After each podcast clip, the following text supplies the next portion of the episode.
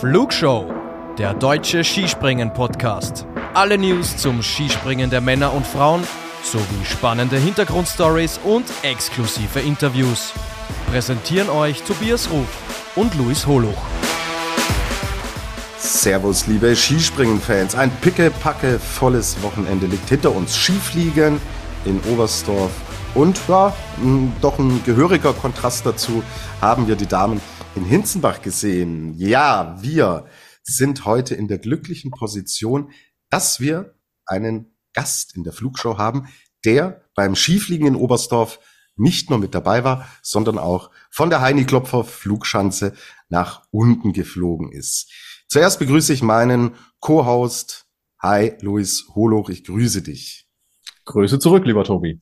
So, unser Gast, eine bekannte Stimme der Flugshow. Ihr habt ihn hier schon öfter gehört. Damit Servus und Hallo in die Schweiz zum ehemaligen Weltcup-Springer und Vorflieger in Oberstdorf, Andreas Andi Schuler. Hi Andi, grüß dich. Ja, grüezi aus der Schweiz. Grüezi aus der Schweiz. Ja, lieber Andi, du wirst jetzt gleich von uns verhaftet, bevor wir dann über das, was sich sportlich in Oberstdorf getan hat, wollen wir natürlich jetzt die Gunst der Stunde nutzen und in das Leben eines Vorspringers beziehungsweise Vorfliegers mal ein bisschen genauer eintauchen. Vorspringer, Vorflieger.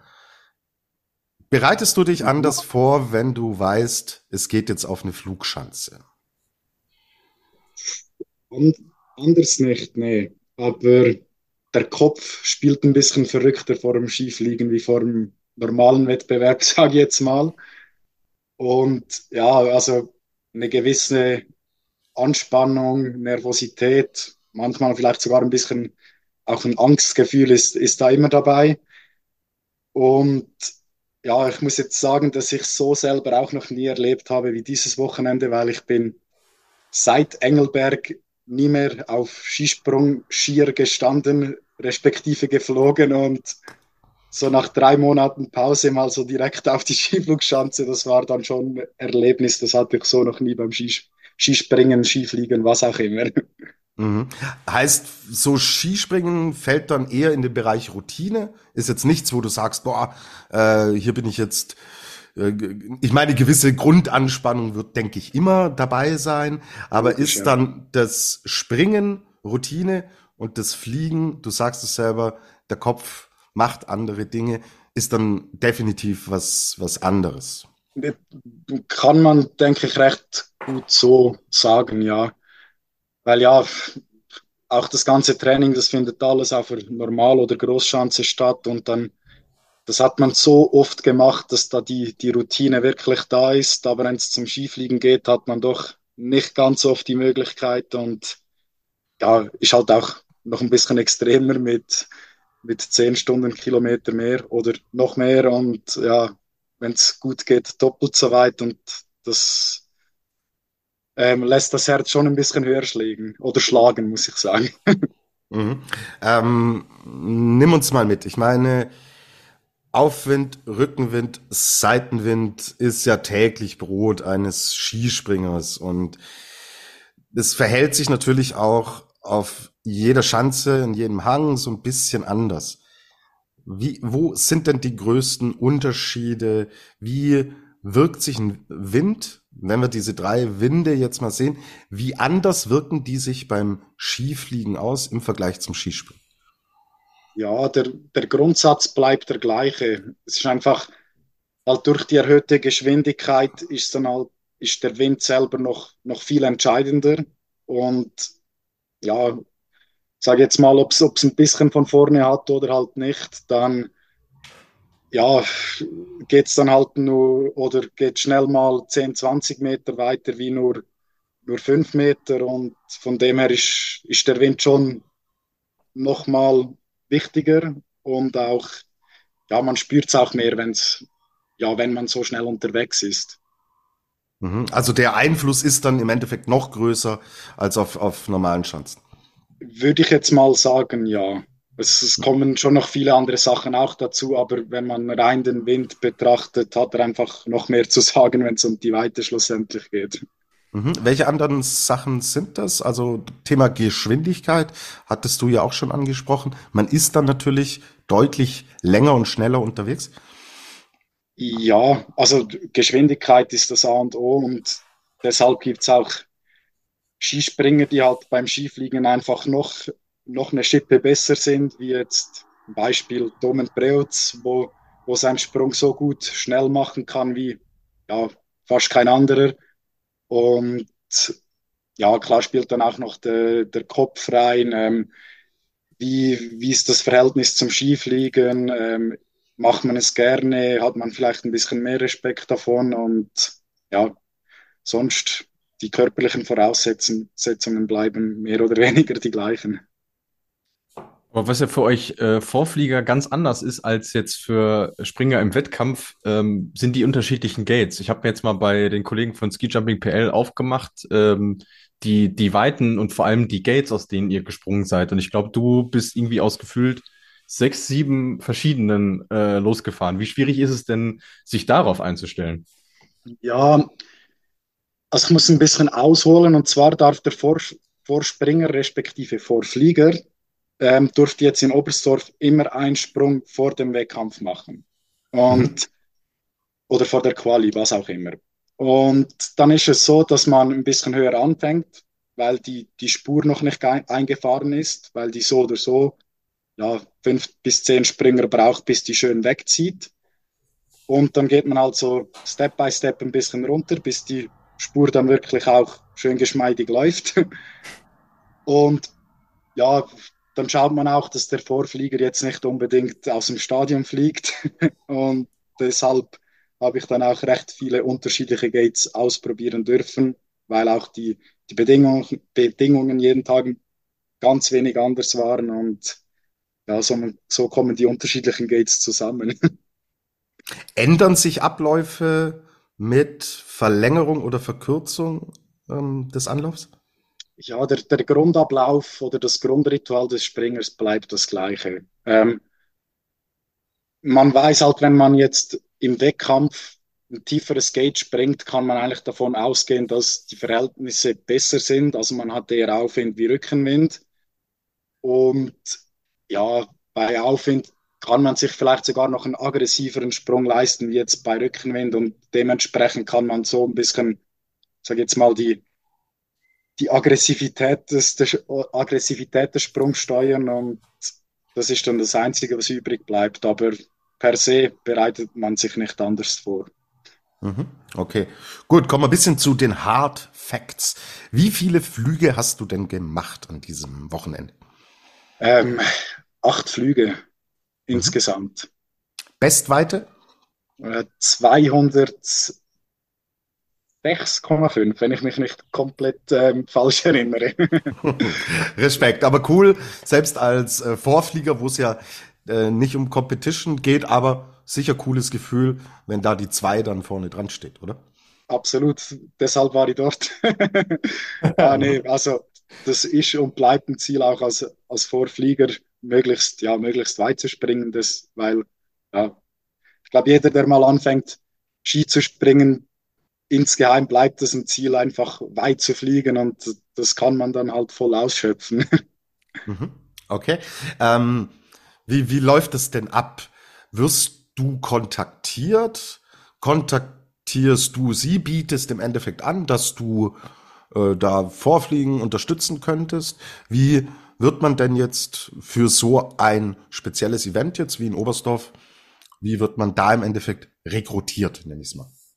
Ja, ähm, Michael, wenn du zuhörst, bitte korrigiere mich, aber ähm, ich, ich habe einen guten Draht zu Michael Schmidt, ähm, der Chef der Vor Vorspringer, Vorflieger in ja, den, all den Wettkämpfen rund um Deutschland, sage ich jetzt mal. Mhm. Und ich frage dann einfach nach, ob es noch, noch einen Platz hat. Und ja, sonst ist, ist es schon so, dass er so seine Leute hat, die er die er beschickt. Und ja, dann kann man, indem man nicht bei Michel nachfragt und dann vielleicht mal einspringen kann, kann man sich empfehlen. Mhm. Das heißt, du hast äh, gefragt, ist es möglich und dann war ein Platz frei.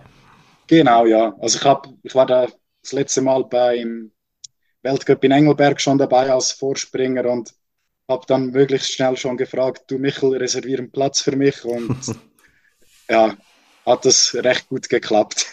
ich höre raus, Bock auf Skifliegen gehabt, weil es ja nichts ist, was man im Endeffekt so mal machen kann. Skifliegen wissen wir alle, ist im Endeffekt nur in diesen Wettkämpfen dann möglich. Also richtig Bock drauf gehabt, höre ich raus. Ja, absolut. Also hatte das Gefühl, meine Adrenalinspeicher müssen wieder mal aufgefüllt werden nach zwei Jahren ähm, Pause oder Karriereende und das ist recht gut gelungen mit diesem Wochenende. Wunderbar. Wie sieht denn so ein Tag eines Vorfliegers aus? Wann geht's für euch los? Ähm, jetzt nimm wir doch mal mh, hm, diese normalen Uhrzeiten, will ich mal sagen. Unsere Wettkämpfe im Skispringen, im Weltcup, sind ja in der Regel um 16 Uhr. Wann beginnt denn so ein Arbeitstag für einen Vorflieger? Ja, eigentlich schon nach dem Aufstehen. Aber der ja, eigentliche Unterschied ist, dass man eine Stunde vor den Athleten an der Schanze bereit sein muss. Dementsprechend sind wir normalerweise eine Stunde vor dort. Aus dem Grund halt, weil wir eine, eine Runde vorne weg machen.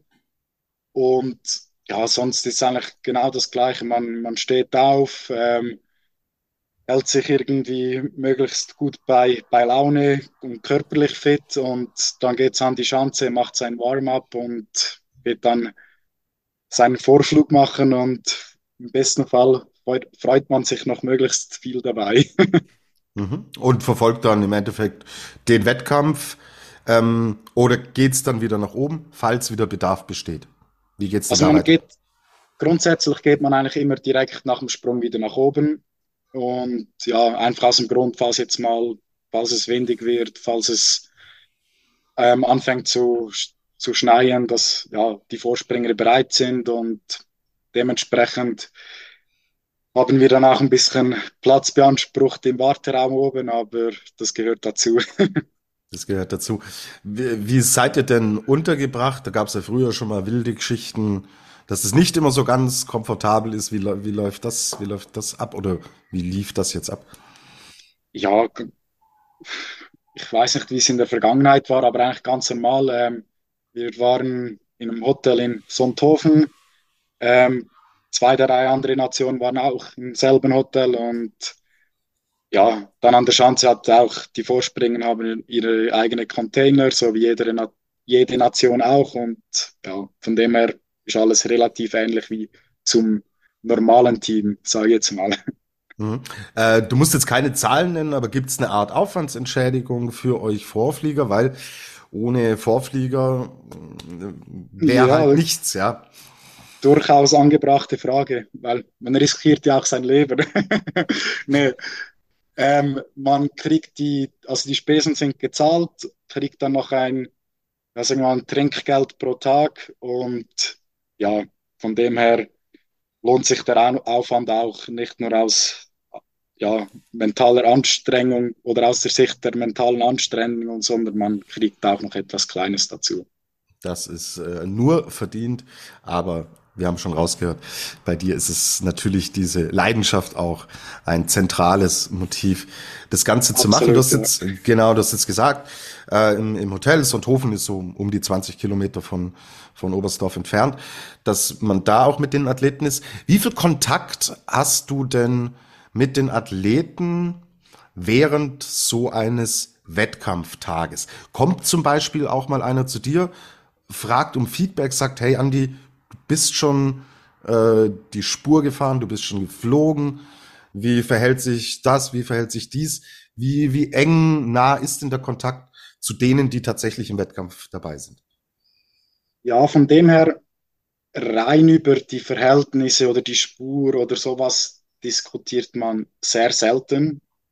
Also ich war jetzt noch nie als Vorspringer oder Vorflieger dabei, wo das der Fall war, weil ja, außer vielleicht, wenn es jetzt windig ist oder etwas speziell ist, könnte das durchaus vorkommen, aber grundsätzlich hat ja jeder, der da im Weltcup springt, meiner Meinung nach, kann genau einschätzen, wie die Verhältnisse sind und das, das lernt man eher als, als Skispringer, wie man das noch am selben Tag herausfinden muss. Mhm. Hast du deine eigenen Ski dabei? Ja, also ähm, so, so wie ich aufgehört habe, habe ich jetzt als Vorspringer oder Vorflieger wieder angefangen. Mhm. Ähm, Be Be Bearbeitung, Service, Wachseln und so weiter, machst du selbst vor Ort? Wie läuft das ab? Ja, also das muss ich ehrlich sagen, ist nicht mehr ganz so ultra seriös wie als aktiver Sportler noch. Man ähm, wächst seine Ski logisch, logischerweise, bevor man ähm, zum Wettkampfwochenende kommt. Ähm, aber ja, einmal reicht dann auch aus und ähm, als ich noch aktiv war, war es dann halt so, dass man zwischen jedem Sprung nochmal den Ski poliert hat oder ausgebürstet und jetzt ist es einfach mal vorneweg sauber gemacht und das muss dann für das Wochenende genügen. Mhm. Werden eure Ski auch auf Flur getestet eigentlich?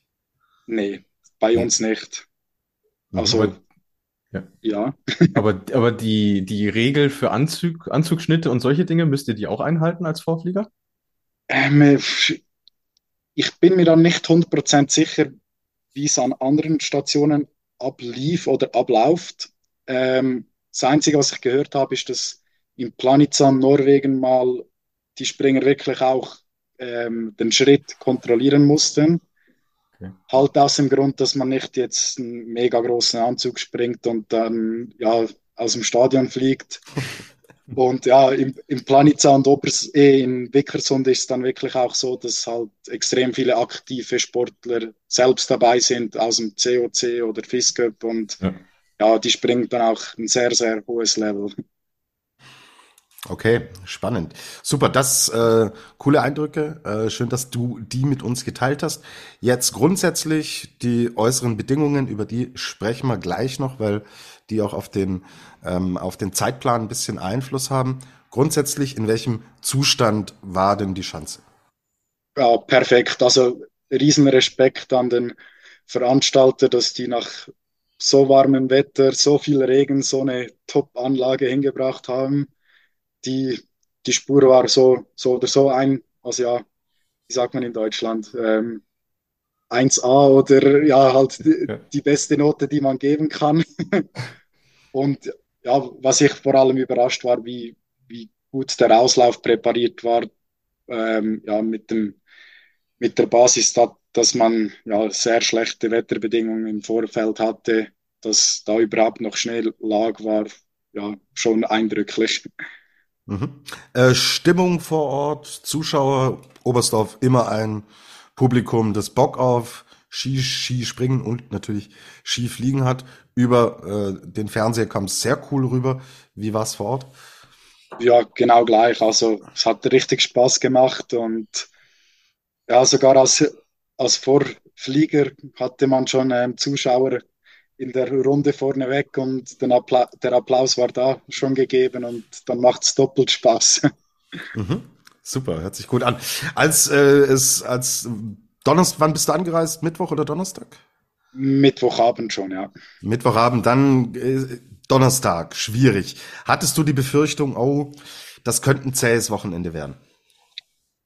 Das war ein bisschen schon, hatte ich Respekt davor.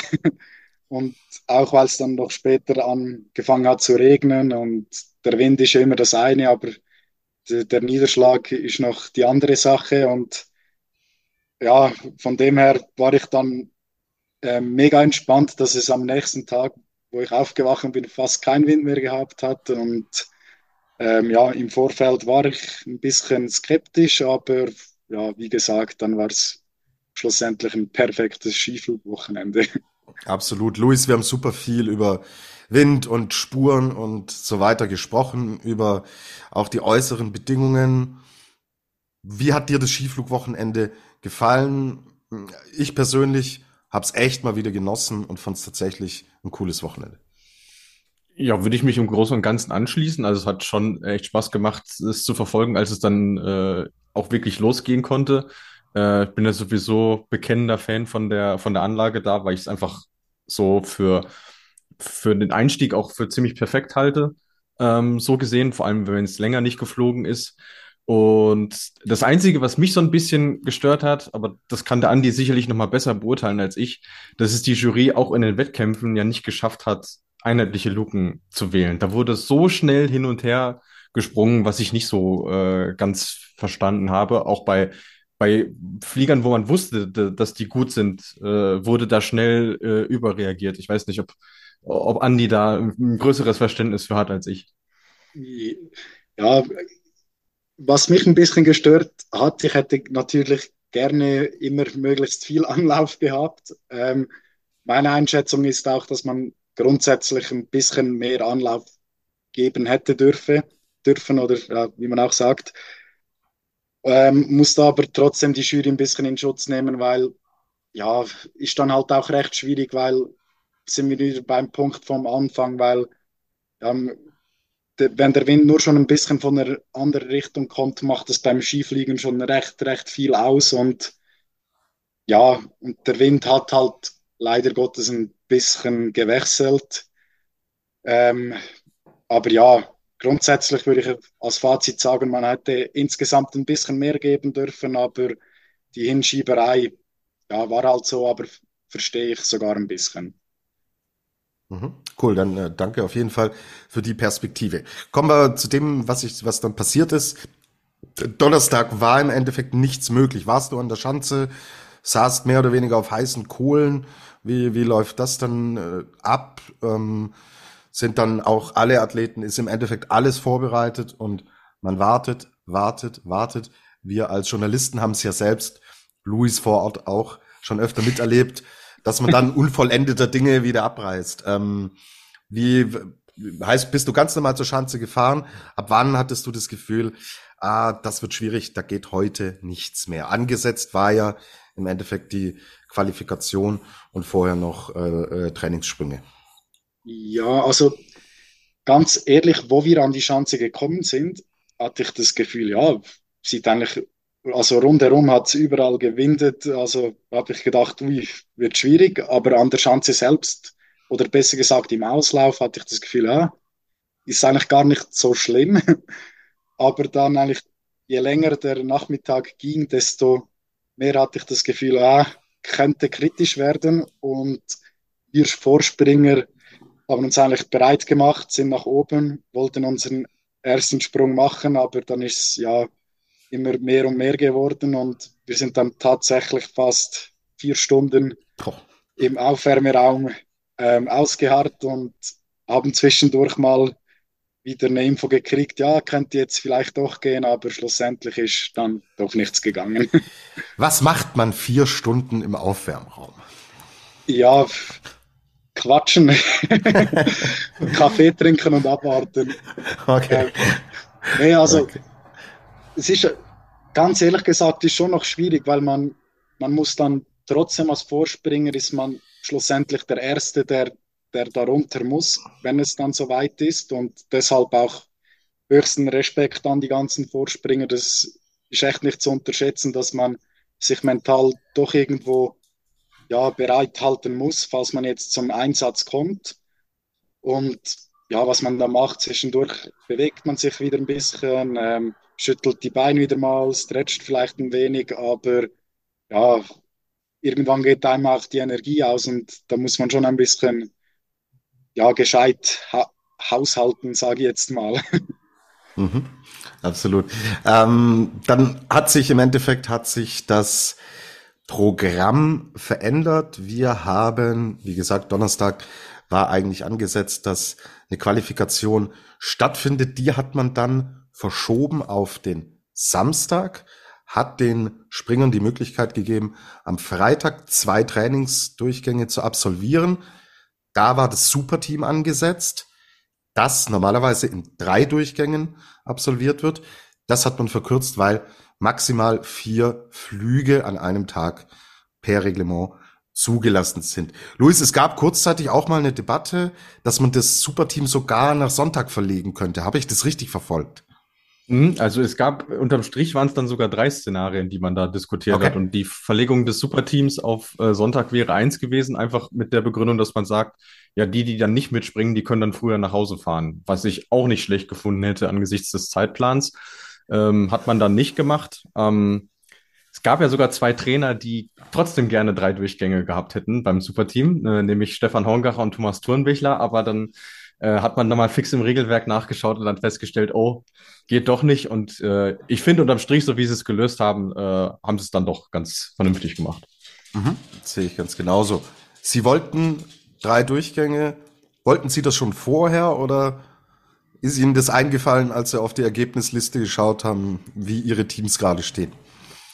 Nee, nee, das wurde dann äh, direkt nach der Absage äh, diskutiert bei dieser Mannschaftsführersitzung, mhm. wo sie dann den Zeitplan äh, neu gestaltet haben. Also okay, noch bevor gut. überhaupt irgendeiner geflogen ist. Alles klar, gut. Ne, es wäre jetzt eine Koinzidenz gewesen, wo ich gedacht hätte, so, ah, ich schaue ein bisschen auf die Ergebnisliste, nee, nee. sehe sehe vor allen Dingen Stefan Horngacher und seine deutsche Mannschaft auf dem sechsten Platz. Ähm, sprechen wir gleich drüber. Da kann ich mir schon vorstellen, er hätte sich da vielleicht gewünscht, dass man diese Position insgesamt noch ausbauen kann. Ja, Andi, super Team an sich. Gutes Format, schlechtes Format. Bist du schon warm damit? So alt ist es ja noch nicht. Ja, ich finde es eigentlich interessant zum Zuschauen, muss ich ehrlich gestehen. ähm, aus dem Grund, weil es doch halt etwas anderes ist auch. Und irgendwie mag ich ja die Abwechslung, dass halt wie es ist noch nicht so, so klar, wer jetzt wirklich gewinnt und von mir oder meiner Meinung nach ist es jedes, jedes Mal wieder ein anderes Team, wo, welches als Favorit dasteht und von dem her finde ich, die Spannung vorneweg ist, ist gegeben. Aha. Ich finde es halt, ist ja ein Thema, das wir hier oft diskutieren ich finde, man sieht es an diesem Wochenende sehr, sehr gut, dass eine norwegische Mannschaft in einem klassischen Teamspringen momentan Zweiter wird, vor Österreich landet, eigentlich undenkbar. Dass eine japanische Mannschaft Vierter wird, nur zehn Punkte hinter Österreich liegt, in einem Viererteam, da müsste schon alles bei Japan passen, bei Österreich dann eher weniger. Dass die USA mit den jungen Tate Franz, Eric Belshaw in dem Viererteam, wenn sie überhaupt eins stellen könnten, schwierig. Zu zweit aber mit dem Potenzial, das sie haben, ist auch perspektivisches möglich. Das ist ja die, die, die, die Frage immer, braucht es das Superteam, braucht es nicht? Ich finde, es hat Daseinsberechtigung, soll aber das klassische Team-Event, das einfach auch zum Skispringen dazugehört, nicht ersetzen, sondern ich finde es einfach ein ganz cooles Zusatzelement, das andere Dynamiken entfachen kann. Wie geht's euch? Ja, absolut. Also ich finde äh, Koexistenz absolut berechtigt, wie du sagst, äh, genau auch aus den Gründen, weil du eben doch so ein bisschen Abwechslung drin hast. Ähm, was ja noch dazu kommt, ich, ich habe es jetzt gerade nochmal aufgemacht, wir haben in diesem Winter 33 Einzelwettbewerbe. Da tut so ein anderes Format äh, schon ganz gut, was so Auflockerung äh, angeht. Ich bin aber auch der Meinung, ja, du musst halt auch in die Breite entwickeln und das äh, mit dem Format alleine spielst du das halt nicht. Bin nach wie vor großer Fan äh, der, der Team Springen, freue mich jetzt auch drauf, dass wir eins in Lahti haben und dann zum Saisonabschluss noch eins in Planica dann. Mhm. Geht mir genauso. So, schauen wir mal ein bisschen als auf Ergebnislisten. Wir wollen ja auch über das sprechen, was am Wochenende passiert ist. Wenig überraschend ein slowenisches Duo gewinnt. Das Fliegen vor, hab schon gesagt, Norwegen, über die wollen wir gleich auch noch sprechen. Timmy Seid, Sturm und Preoc gewinnen gegen äh, vor Christopher Eriksen, Sundal, Johann Andre Vorfang. Und ich fand es überraschend auch, wie sich dann im Endeffekt in den Einzelevents entwickelt hat, dass Michael Heiberg und Stefan Kraft für Österreich im Endeffekt nur in Anführungsstrichen auf den dritten Platz kommen. Vierter wird Japan maximal effizient im Endeffekt zu zweit angereist hier im Superteam zu zweit angetreten. Ren Nikaido Ryoyo Kobayashi werden Vierter vor Polen Piotr Joa Alexander Schnischol und ja, also doch enttäuschend. Auch über Deutschland werden wir gleich nochmal genauer sprechen müssen. Pius Paschke und Andreas Wellinger werden Sechste.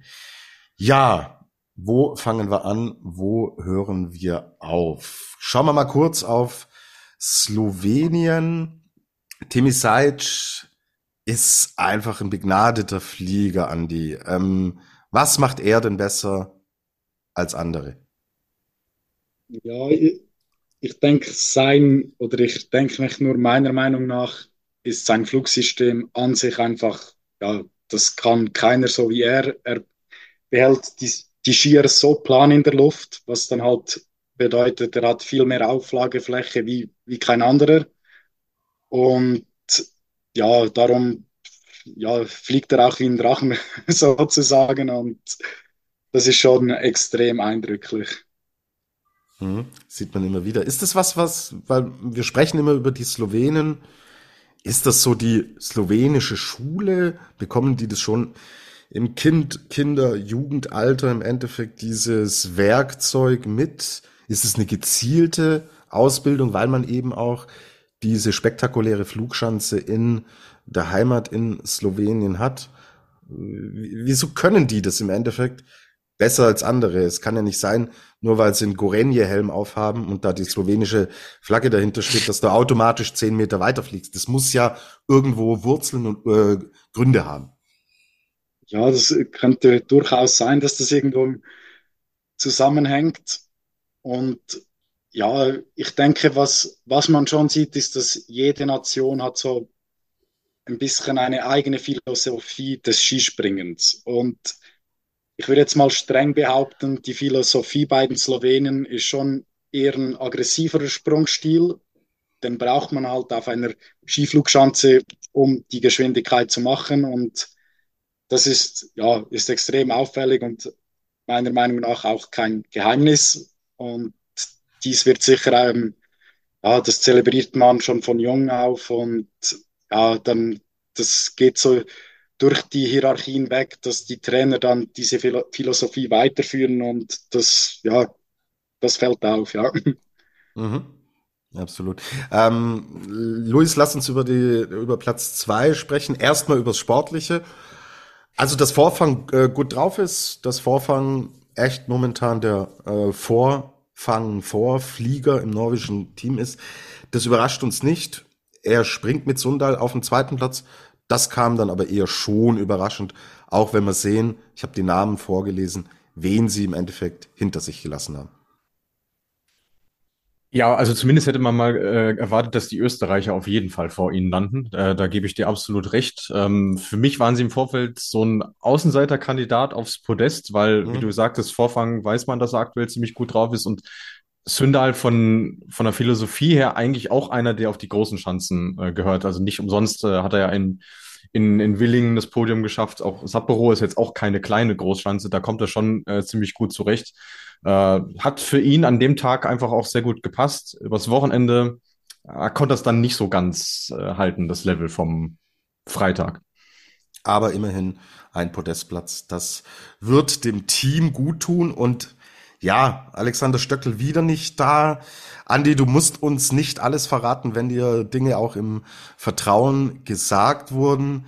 Ähm, aber mal so allgemein die Frage, wird drüber gesprochen? Habt ihr drüber geredet?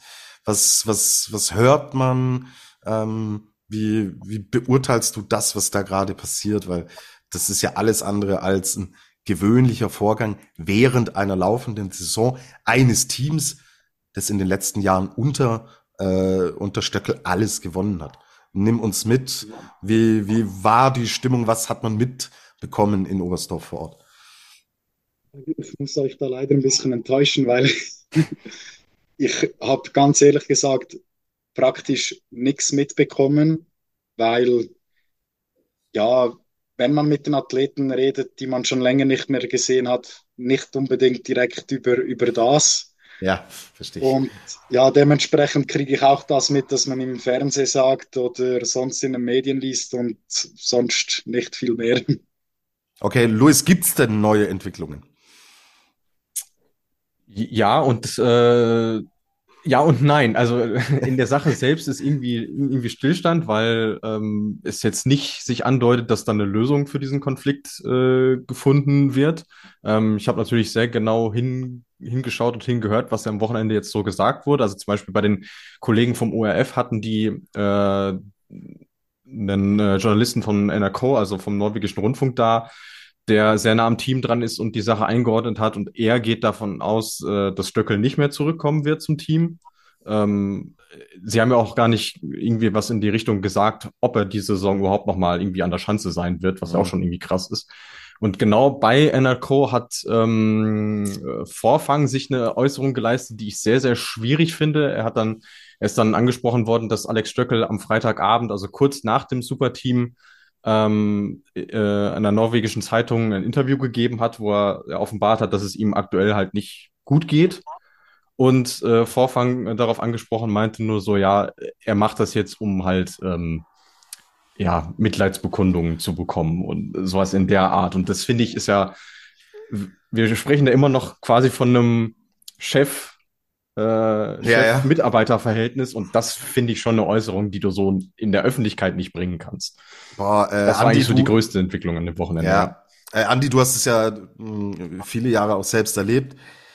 Jetzt nicht, dass du solche Zustände äh, selbst miterlebt und vorgefunden hast, hoffe ich zumindest äh, für dich und deine Coaches nicht. Aber wie klingt es denn, wenn zwischen Athlet und Athleten und Coach, das scheint ja, wenn ich solche Äußerungen höre, also ich weiß nicht, wie es euch geht, aber ich sehe da ehrlich gesagt keinen Weg zurück. Wie belastet das den alltäglichen Ablauf, wenn ein Verhältnis offenbar so zerrüttet ist? Also ich kann mir durchaus vorstellen, dass das ja, sehr negativ korreliert.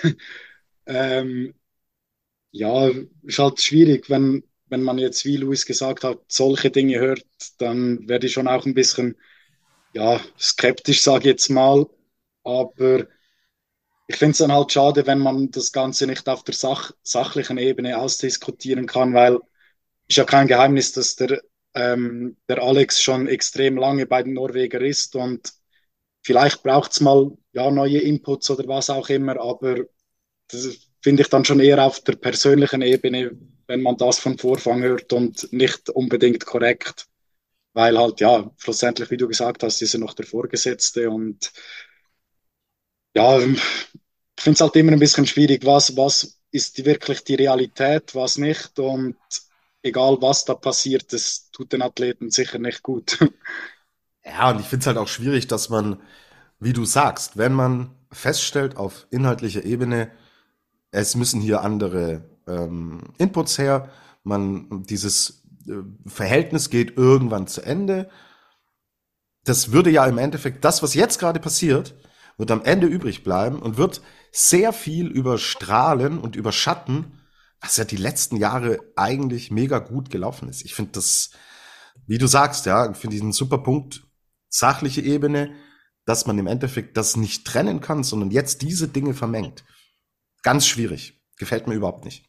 Ja, vor allem ist es ja, ist es ja das, was Stöckel jetzt offenbart hat, ist ja nichts anderes als das, was Vorfang nach seinem Sieg in Willingen gesagt hat. Da hat er auch gesagt, ja, die letzten Jahre waren halt extrem schwierig für ihn. Er war mental in einem Loch, äh, wusste selber nicht, ob er es jemals nochmal schaffen wird, überhaupt nur aufs Podium äh, zu springen. Da ist er dann auch ähm, ja, irgendwo für gefeiert worden, für seine, für seine Offenheit und für seine Ehrlichkeit. Jetzt macht Stöckel das genauso, dem es sicherlich, also Entschuldigung für den Ausdruck, beschissen geht naja, sicher, in dieser sicher. Situation. Ähm, und muss sich dann, muss sich dann äh, anhören lassen, irgendwie, dass er das äh, mit Kalkül macht und irgendwie nur darauf aus ist, irgendwie da seinen eigenen Ruf äh, zu bewahren. Also das, also da habe ich überhaupt kein, kein Verständnis für, ehrlicherweise. Vor allem, wenn, wenn Vorfang selber vorher noch sagt, ja, das sind Sachen, die wir intern behandelt wissen wollen, und er selber dann aber diesen Schritt weitergeht und sagt, ich behandle das jetzt in der Öffentlichkeit. Absolut. Ja, gut, beenden wir das an dieser Stelle. Ich glaube, es tut allen Beteiligten gerade nicht gut, was passiert. Wir werden es weiter im Auge behalten. Ja, hm. Intern eigentlich alles in Ordnung, zumindest so wie es transportiert wird, sportlich ein doch eher schwieriges und in Summe enttäuschendes Wochenende für die gastgebende Mannschaft. Wir haben drei Wettbewerbe. Es gibt keinen einzigen Podestplatz für die deutsche Mannschaft. Auffällig, das, was wir in den letzten Wochen auch schon oft sagen, wenn Wellinger im Endeffekt nicht liefert, ist es für Deutschland momentan, ist, sind, die, sind die Podestplätze zu weit weg. Andy Wellinger trotzdem solides, gutes Wochenende. Er selbst war auch nicht zufrieden und sagt, ja, es ist ihm so ein bisschen die Leichtigkeit ab, äh, abhanden gekommen. Er hat es nicht, wie so oft in dieser Saison im Endeffekt, routiniert, äh, Sprung für Sprung für Sprung, hat er, hat er runterbringen können. Am Tisch öfter mal waren ein, zwei Probleme zu sehen, hat er selbst so auch eingeräumt. Ähm, Philipp Raimund müssen wir positiv äh, hervorheben, der natürlich noch nicht viel Erfahrung im Skifliegen hat und es tatsächlich super gut gemacht hat. Persönliche Bestweite steht da wo jetzt? Hast du es im Kopf, Luis? 220, äh, ja, genau, vom Dreh. Samstag, ja. Mhm, genau. Also der war im Endeffekt noch ein Lichtblick. Leider ist es dann so, dass es aber, äh, ich möchte es an eine Person jetzt so ein bisschen, ich kenne Karl gut, ihr wisst alle, ich will diesem Mann sicher nichts, Bö nichts Böses. Aber Karl so zu sehen beim Skifliegen in seiner Heimat, boah, fällt mir extrem schwer. Wir reden über den Skiflug-Weltmeister von 2020, der die Qualifikation nicht schafft am Samstag, der am Sonntag gerade so in den zweiten Durchgang kommt und glaube 29. am Ende wird. Ähm, äh, es, es, man merkt auch die Verunsicherung und bei Karl ist es dann auch so, wow, er, er ist so ambitioniert und so ehrgeizig. Andi, was mich interessieren würde, eine Dauerthematik bei Karl Geiger und er hat sie jetzt wieder explizit angesprochen. Er spricht immer über seine Hocke, über seinen Anlauf, die Position im Anlauf. Jetzt, äh, ich nenne uns ja immer gern die Fernsehathleten, auch wenn Luis schon mal äh, 9,5 Meter in, in Hinzenbach gesprungen ist, äh, würde ich ihn trotzdem noch in die Kategorie Fernsehathlet mit einbauen. Ist schon recht, ja. Ja, ähm, ich habe ihn lange nicht mehr gebracht, Luis, die 9,5. Ja, also äh, bitte, bitte lass mich das vergnügen. Wenn, wann, wenn nicht in dieser Folge, Tobi, alles gut. So ja. ist es und vom Kontext her ist es, ist es, glaube ich, glaube ich auch treffend. Karl ja. sagt, er hat Probleme, er findet die richtige Position nicht. Jetzt denken wir Fernsehathleten, macht's halt eine Hocke.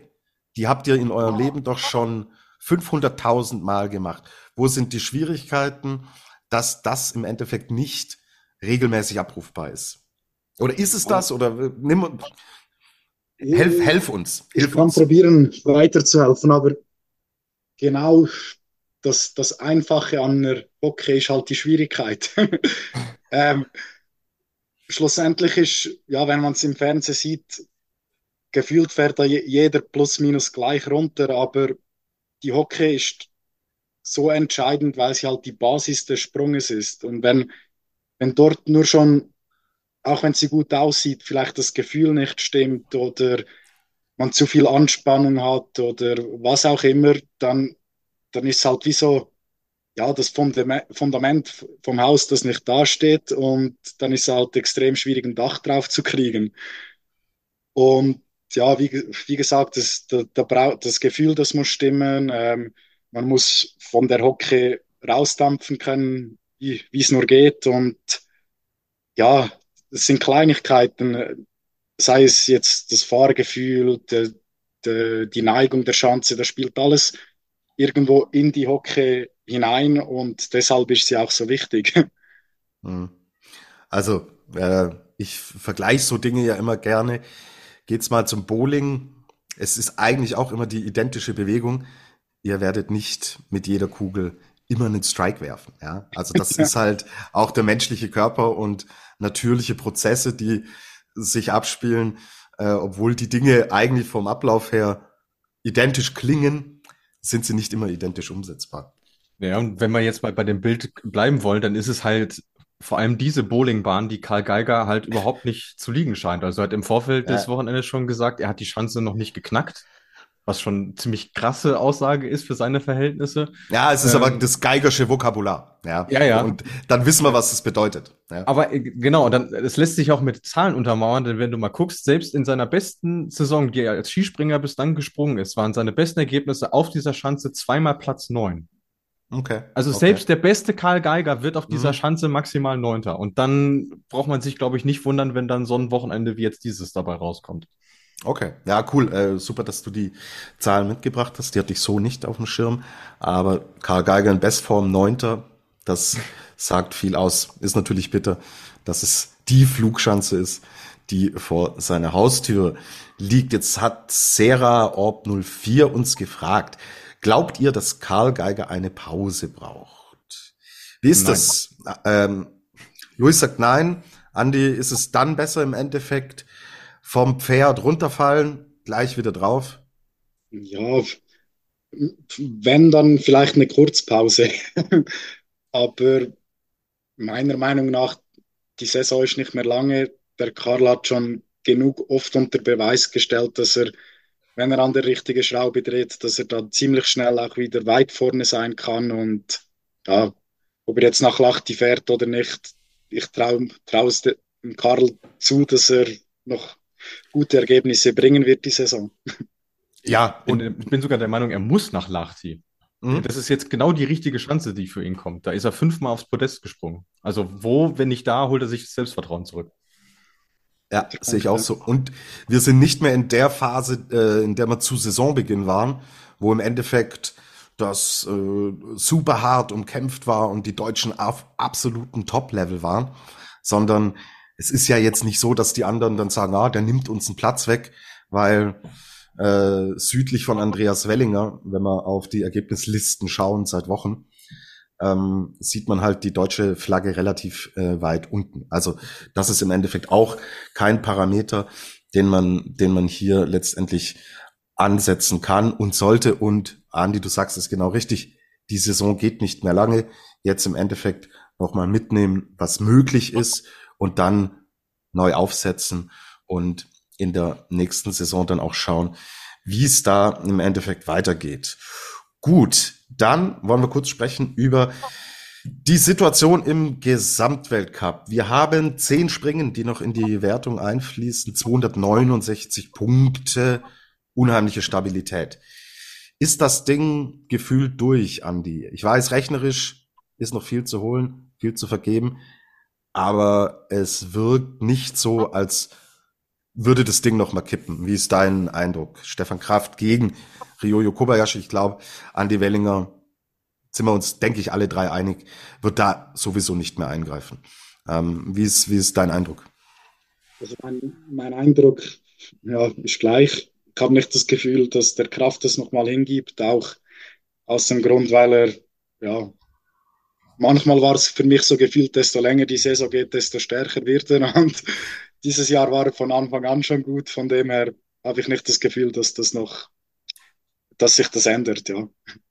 Ja, ich denke, Luis hat mit dem Kopf genickt. Da werden wir uns alle einig sein, weil es natürlich, er lässt natürlich auch nichts aus, ja. Also das ist, äh, egal welche Chance, egal welche Verhältnisse, klar, in so einer langen Saison sind auch bei ihm mal ein, zwei Wettkämpfe dabei, die nicht auf dem höchsten Niveau laufen, aber dies ist verschwindend gering, was die Anzahl angeht. Und so gestaltet sich halt ein Gesamtweltcup-Sieger. So, jetzt müssen wir natürlich über einen sprechen. Ja, soll der jetzt doch nicht aufhören? Ja, Peter Preutz, zweimal Zweiter, überragendes Wochenende. Rücktritt, habt ihr letzte Woche drüber gesprochen. Ist jetzt noch nicht so lange her, dass er den verkündet hat.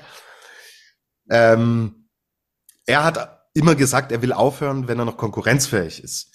Und dann stellt sich eigentlich die Frage nicht zu sagen, oh, vielleicht sollten wir uns das nochmal überlegen, weil dann macht er momentan alles richtig. Das ist äh, ein Abgang Shampoo. Ich ziehe das imaginäre Kapperl.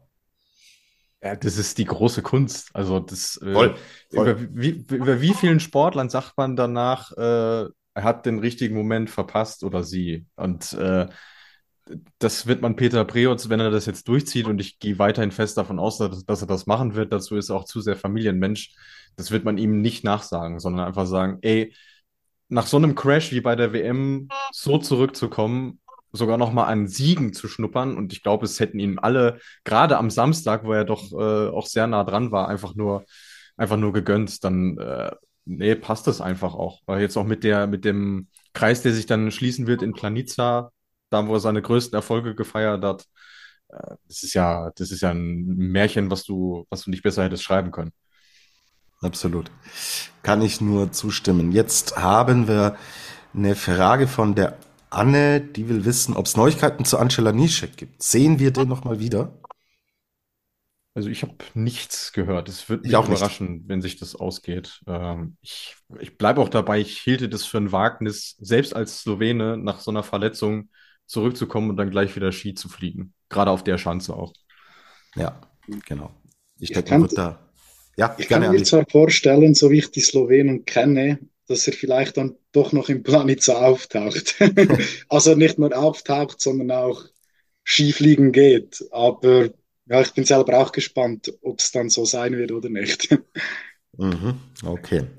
Wir werden sehen. Ich hoffe, man geht da kein Risiko ein, das man bereuen wird. Aber äh, es ist halt auch der Ehrgeiz da, oder, Andi? Ich meine, selbst äh, wenn man rational jetzt die beliebten Fernsehathleten sagen würde, ja, es wäre ja ein Blödsinn, aber diese intrinsische Motivation, das ist ja Sportler-DNA und selbst wenn es dann nur noch ein, zwei Wettkämpfe wären, hinten raus, man hat Bock, man will und will Wettbewerb springen. Das steckt in einem drin, oder? Absolut, ja. Und vor allem, ja, Lanisek, der schon so, so weit oben ist, sage ich jetzt mal, es ist ja kein Wahr, aber gerade wenn es dann noch zu, um den Wettkampf zu Hause in Planica geht, der dann durchaus magisch ist, nicht nur für die Slowenen, sondern für jeden Springer, habe ich schon das Gefühl, dass die, die intrinsische Motivation da noch ein Wörtchen mitredet. Mhm, absolut. Wir werden es uns anschauen. Einer, der aus einer schweren Verletzung und einer langen Leidenszeit kommt, sich hier wirklich beeindruckend wieder äh, zurückkämpft. Wir reden über Knorpelschaden, wir reden über Hüftverletzungen. Das sind alles äh, keine Verletzungen, boah, die, die so leicht im Endeffekt äh, wegzustecken sind. Das ist Daniel Huber und der hat uns ein echt starkes Wochenende gezeigt. Ähm, ja, er hat in Lake Placid schon angedeutet, dass das Ding wieder aufwärts geht. Aber Andy, hast du ihm zugetraut, dass er auch beim Skifliegen, wo nochmal andere Kräfte wirken, wieder so, das erinnert ja an Huber in besten Zeiten, was wir jetzt hier auch gesehen haben. Also, wie du gesagt hast, er hat schon angedeutet, aber dass er dann so geile Sprünge raushaut, das ja, war extremst eindrücklich und ja, er hat, der Dani würde ich behaupten, ist ein Skiflieger, aber das war echt höchste Klasse. Absolut höchste Klasse, war auch hier schon in der Show zu Gast, deswegen freuen wir uns da natürlich auch mit ihm. Und hier habe ich noch eine Frage jetzt bekommen. War dieser äh, Qualisprung am Sonntag 240 Meter, hat er, glaube ich, äh, reingesetzt. War das der zweitweiteste Flug dort, ist die Frage? Ja, der zweitweiteste äh, auf der Heine-Klopfer-Schanze und ja, seine neue persönliche Bestleute auch.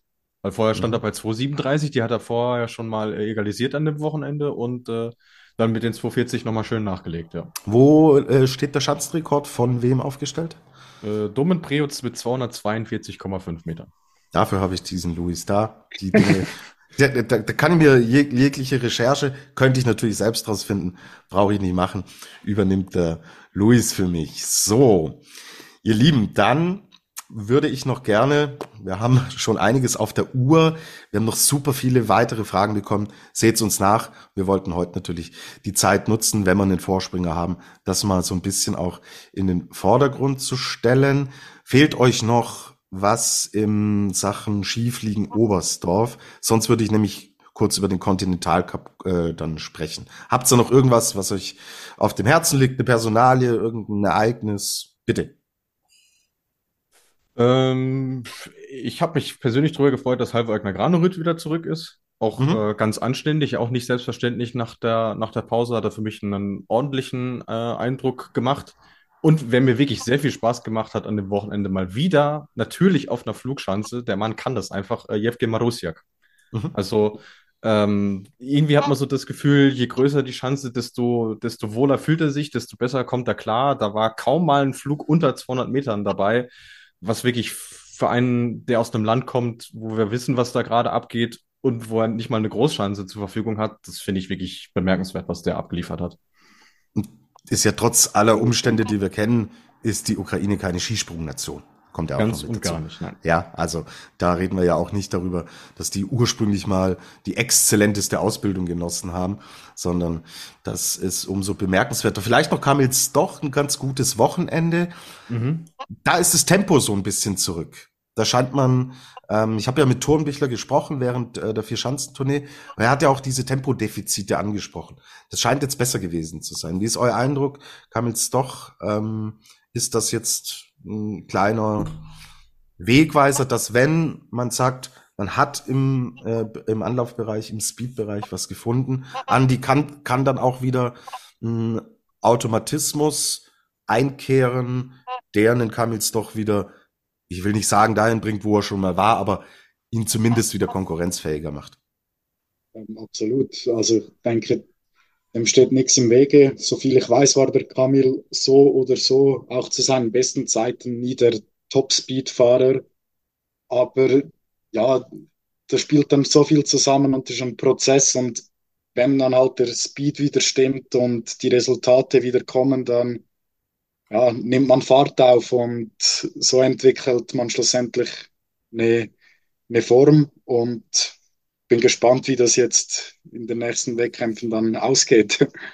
Absolut, absolut. Aber würde allen gut tun, ihm vor allen Dingen natürlich zuerst und mhm. dem Skispringen und dem polnischen Skispringen, wenn Kamils doch wieder in die Spur kommt. Ja, die Leute da draußen drehen durch. Markus Eisenbichler gewinnt in Iron Mountain im Conti Cup und belegt zudem einen dritten Platz. Auch Ben, Be äh, Ben Bayer ist aufs Podium gesprungen. Jetzt hätte ich fast Ben Becker gesagt. Ich glaube, der macht kein Skispringen mehr, der Kollege.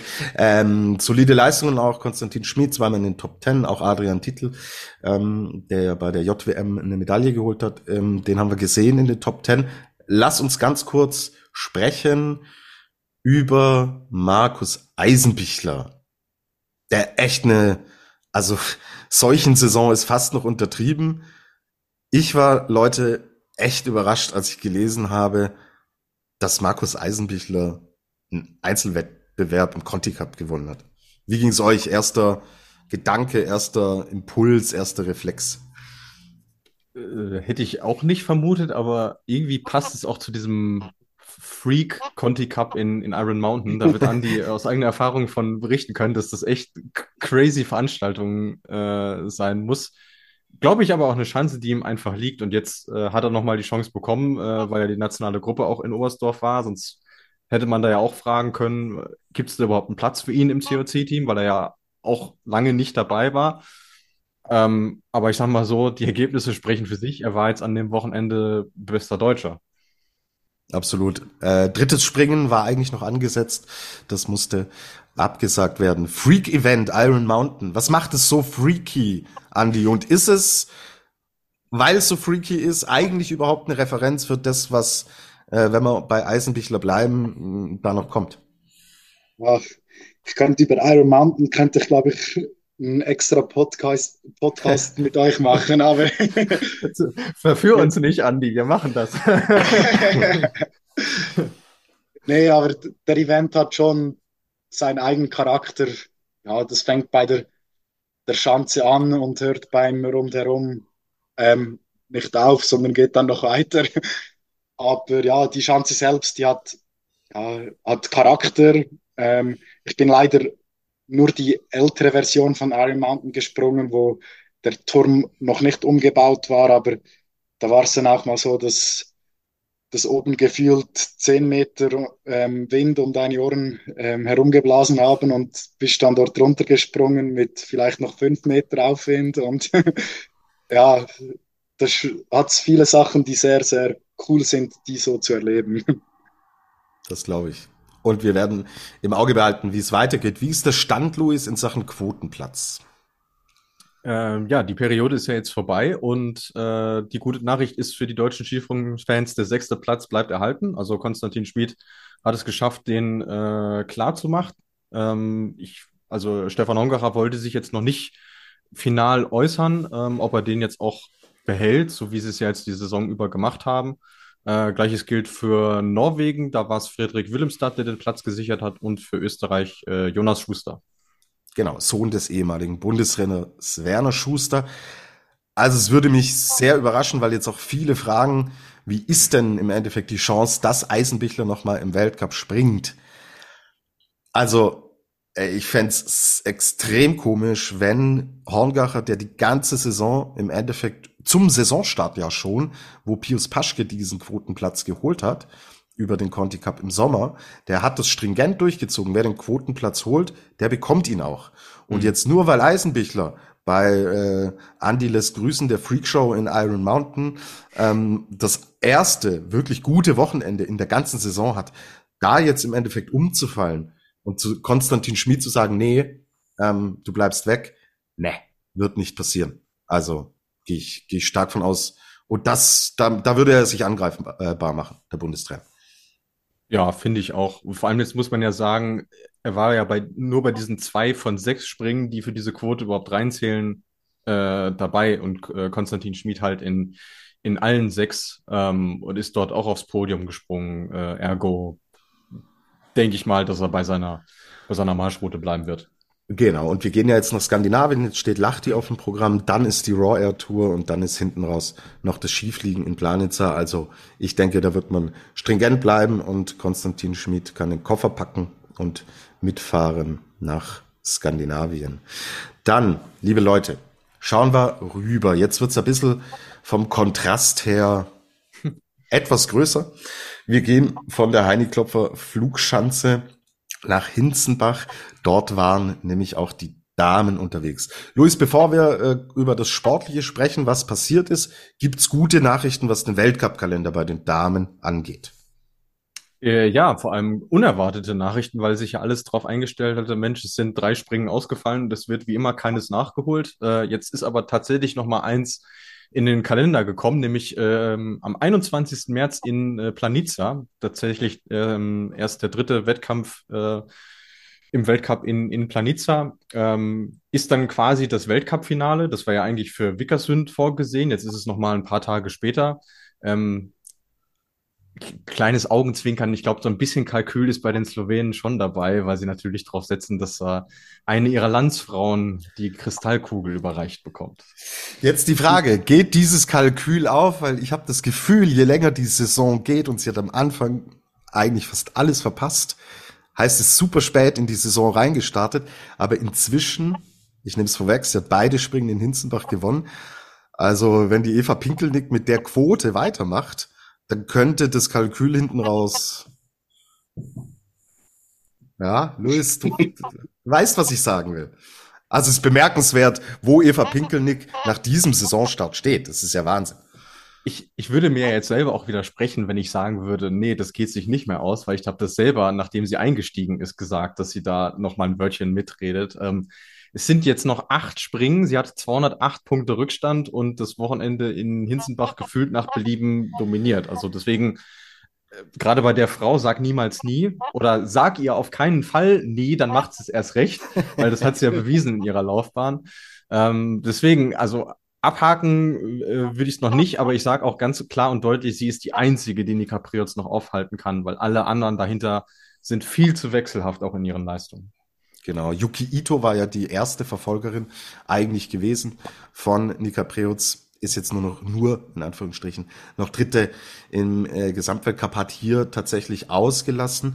Und Eva Pinkelnick hat das voll ausgenutzt. Sie hat mega Spaß am Skispringen, sie ist super stabil, sie ist wirklich gut, gewinnt am Samstag, weil du dominiert nach Belieben gesagt hast, da war es schon knapp mit Jacqueline Seifritzberger, die auch geführt hatte nach dem ersten Durchgang.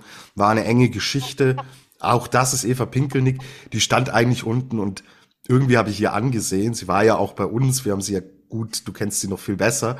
Ich habe irgendwie der Pinkelnick angesehen, die will eigentlich, dass die Jacqueline Seifritzberger gewinnt.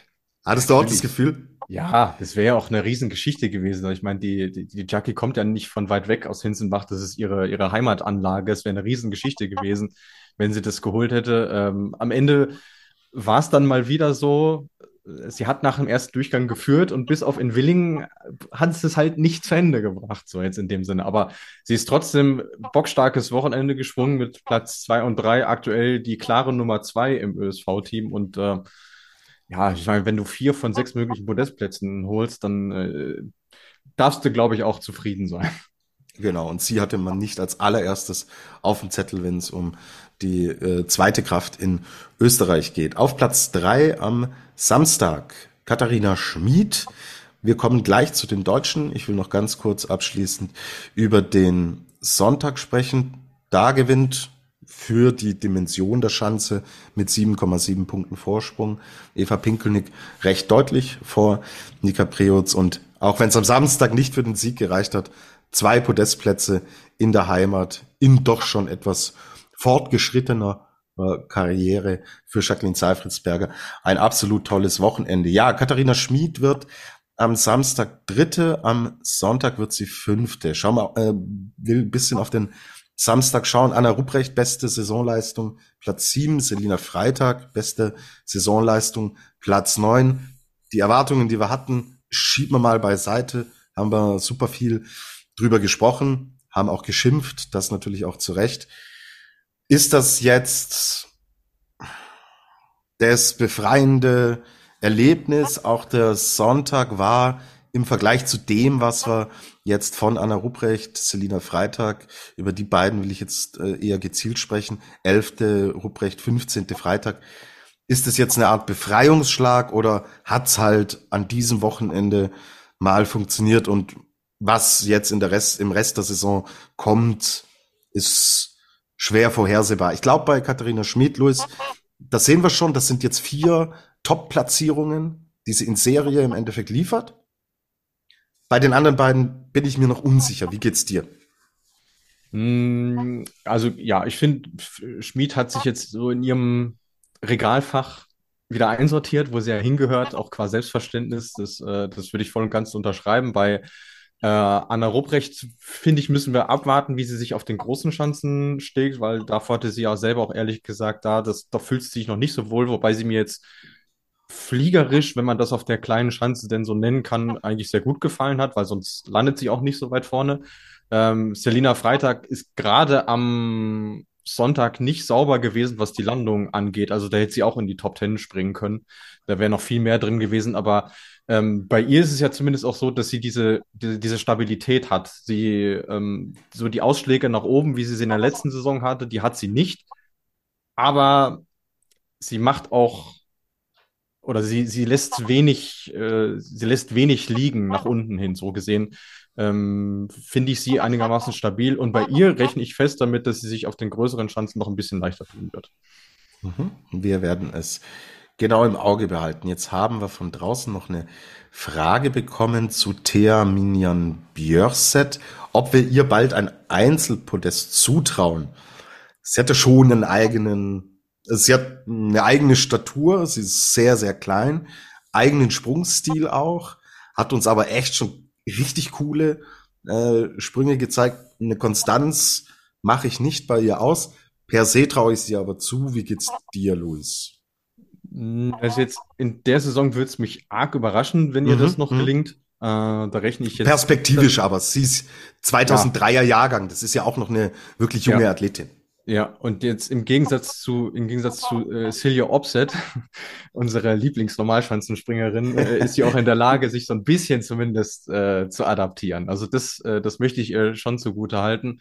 Ähm, ich würde mich sehr freuen, sie beim Skifliegen zu sehen, weil ich glaube, das könnte in Wickersund echt gut funktionieren mit ihrem Sprungstil. Und wenn ich den Andi so nicken sehe, dann ist das schon mal ein gutes Zeichen. Ja, also ja, mir gefällt ihr Flugsystem recht gut und ich wäre auch gespannt, wie es dann beim Skifliegen aussieht. Und meiner, also meiner Meinung nach ist das eine Frage der Zeit, macht die, macht ja auch mal ein Weltcup-Podest. Also, wie du gesagt hast, vielleicht nicht unbedingt diese Saison, aber die hat noch Zeit und vielleicht dann nächstes Jahr, übernächstes Jahr. Wir werden sehen. Mhm. Vielleicht serviert sie euch ja, wenn sie dabei ist, dieses Ding, straft uns Lügen, äh, dass sie dann beim Skifliegen im Endeffekt das Podest rausholt. Wir haben im Live Laufe der Saison, Louis, auch gesagt, wir glauben nicht, dass Peter Preutz noch um Siege mit äh, springen kann. Ja, ja äh, hold, hold my Heini Klopfer, hold my Heini Klopfer Schanze. So, hat er, hat er uns das Gegenteil bewiesen. So, ihr Lieben, jetzt haben wir bisschen weniger über die Damen gesprochen, aber habe sie gesagt. Dadurch, dass Andi heute da war, haben wir ein bisschen den, ähm, den Fokus der Sendung auch auf äh, Hintergründe gelegt und gesetzt. Jetzt natürlich keine, ähm, keine Nation, die bei den Damen ganz vorne mitspringt. Das abschließend noch zur Damenthematik. Wie ist denn der Zustand, Andi? Wir haben dich da, du bist äh, Schweizer, du kennst natürlich auch die Strukturen viel besser als wir.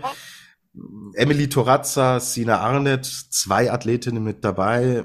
Sina Arnett schafft einmal die Qualifikation, kommt nicht in die Punkte. Emily Torazza verpasst, äh, verpasst an beiden Tagen die Qualifikation. Wie, wo, wohin, wo steht das Schweizer Damenskispringen? Also ist für mich auch schwer zu sagen, so in ein, zwei Sätzen, aber ja, wir in der Schweiz, ich glaube, da müssen wir nicht groß lange drum reden, haben schon ein Problem, dass wir halt nicht die Masse an Athleten oder Athletinnen haben. Und dann ist dann halt auch, ja, braucht es viel mehr Geduld mit den, mit den also Athletinnen, die man hat, die zu begleiten und ja, ähm, ist dann wie so eine Laufbahnentwicklung und probiert dann diese, keine Ahnung, fünf, sechs, sieben Athletinnen möglichst weit zu bringen. Und man setzt dann halt voll auf die und ja, der, der Roger, der macht einen super Job und die sind ja zum Glück auch noch relativ jung. Ähm, von dem her, ja, ist da, steht da nichts im Wege, dass vielleicht die Sina oder die Emily in den nächsten Jahren mal im Weltcup weiter vorne zu finden sind. Aber ja, das, wie gesagt, das Grundproblem ist, dass uns die Masse an Athletinnen und Athleten fehlt, aber ja, kann durchaus sein, dass da trotzdem mal jemand den Durchbruch schafft. Mhm. Kann ja auch schnell gehen, haben wir in anderen Nationen mit einer Josephine Panier, wo auch nicht diese überragende Grundstruktur wie jetzt zum Beispiel in Deutschland, Norwegen oder Österreich, redet man ja von, von ganz anderen Voraussetzungen als jetzt in der Schweiz oder in Frankreich. Aber auch da, wenn der Knoten aufgeht, kann das natürlich recht schnell gehen und entsprechend auch passieren. Drücken wir die Daumen. Danke auf jeden Fall für diese kurze Einschätzung. Ja, Leute, ich wollte Daniel Huber den Adler der Woche geben. Dann äh, habe ich euch gelesen da draußen. Dann habe ich mit Luis und mit Andy gesprochen. Ich bin, obwohl alle, glaube ich, Daniel Huber auch den Adler der Woche gönnen würden, bin ich hier gnadenlos überstimmt worden weil ein junger Amerikaner sich den Adler der Woche schnappt. Äh, ganz kurz, Luis, es ist Eric Belshaw. Warum kriegt er ihn? Und danach, Andy, möchte ich von dir hören, wie du ihn einschätzt. Ist ein junger Athlet, äh, Junioren-Weltmeisterschaft extrem erfolgreich gewesen. Ist es einer, der in Zukunft für Furore sorgen kann? Und warum? Luis, erstmal, warum kriegt er den Adler der Woche? Ja gut, einfach weil er das beste Wochenende seiner noch äh, sehr, sehr jungen Karriere hatte, also mit Platz 18 äh, und 12 in den beiden Einzelwettbewerben. Äh, Dazu noch äh, neuer Hausrekord von 230 Meter, den man auch erstmal fliegen muss, wie wir an dem Wochenende gesehen haben. Und äh, vor allem dieser Sonntag war so bemerkenswert, weil es das beste Ergebnis eines US-Amerikaners war seit dem 6. Januar 2002. Das ist das sind schon ein paar Generationen vorbeigezogen in der Zwischenzeit. Das ist ein Zeitalter her. Was, was bringt er mit vom äh, System her, vom Sprungstil, Andi? Was fällt dir auf, äh, wenn du an Eric Belshaw denkst, wenn du ihn siehst? Ja, was mir eigentlich gut gefällt, ist, es sieht relativ unspektakulär aus, aber es ist sau effizient. ähm, man hat ja gesehen, er hat, ähm, er hat die Silbermedaille an der Junioren-WM gewonnen. Oder du die Bronze? Nee, Silber. Und jetzt beim Skifliegen macht er sein Karrierebestresultat im Weltcup und ja, das stimmt mich extrem positiv, dass er sich da so gut anpassen kann, dass auf einer kleinen Schanze und auch auf einer großen Schanze funktioniert. Und ja, wie gesagt, unspektakulärer Sprung, aber sehr effizient und ja, coole, coole Fluglage hat er, sonst würde er nicht so viel, so weit fliegen. okay. Also durchaus ein Name, äh, von dem wir dann noch was hören könnten. Und ja, diese Kooperation auch mit den Norwegern, man sieht es bei Tate Franz, man sieht es bei ihm, trägt jetzt schon Früchte. Also das sind definitiv Dinge, die im Endeffekt dann in Richtung Zukunft auch sehr positiv sein können. Jetzt müssen wir, äh, müssen heißt, wir dürfen auch bei den Damen noch eine Adlerin der Woche verteilen. Es gibt zwei Vorschläge aus der Community. Louis einmal Heidi Düre Traserüd aus Norwegen oder Anna Ruprecht. Was machen wir? Wie entscheiden wir uns? Also wir haben so oft auf die deutschen Damen draufgehauen.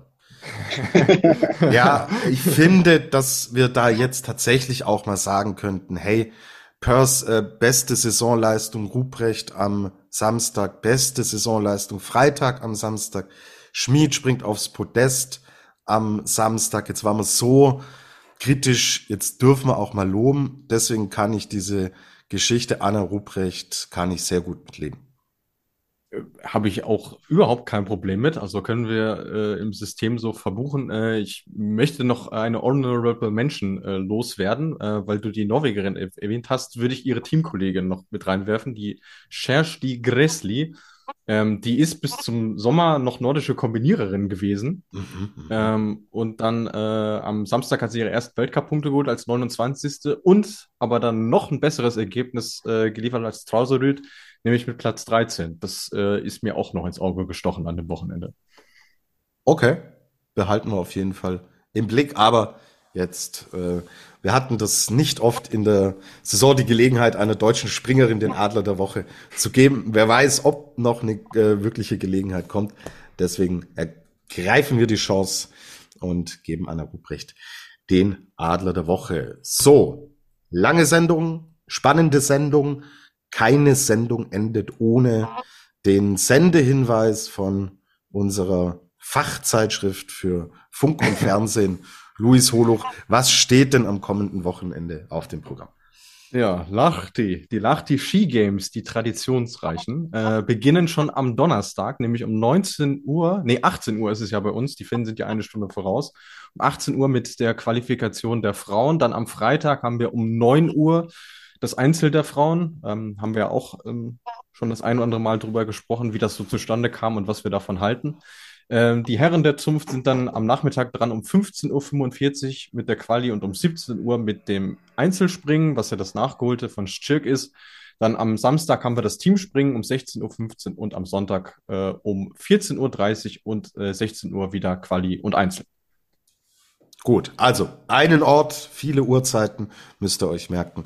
Wir sind in Lachti, darüber sprechen wir dann nächste Woche. So, mein Dank gilt an äh, euch allen da draußen für super viele Fragen. Seht's uns nach, dass wir nicht alles mitnehmen könnte, weil, und da geht ein spezieller Dank raus, wir heute äh, einen besonderen Gast mit besonderen Einblicken hier in der Flugshow hatten. Deswegen sau cool, Andi, dass du es wieder eingerichtet hast. Ähm, toll, was du uns mitgebracht hast und erzählt hast. Und bei uns läuft es in der Flugshow dann andersrum. Du hast im Endeffekt gefragt, ob du in ähm, Oberstdorf mit dabei sein darfst. Wir werden das Ding umdrehen und dich wieder fragen, weil es wirklich toll war, mit dir über Skispringen zu quatschen. Vielen Dank äh, an die Schule. Danke. Ist mir natürlich immer eine Ehre, bei euch dabei zu sein und macht mir ähm, enorm viel Spaß. Dankeschön.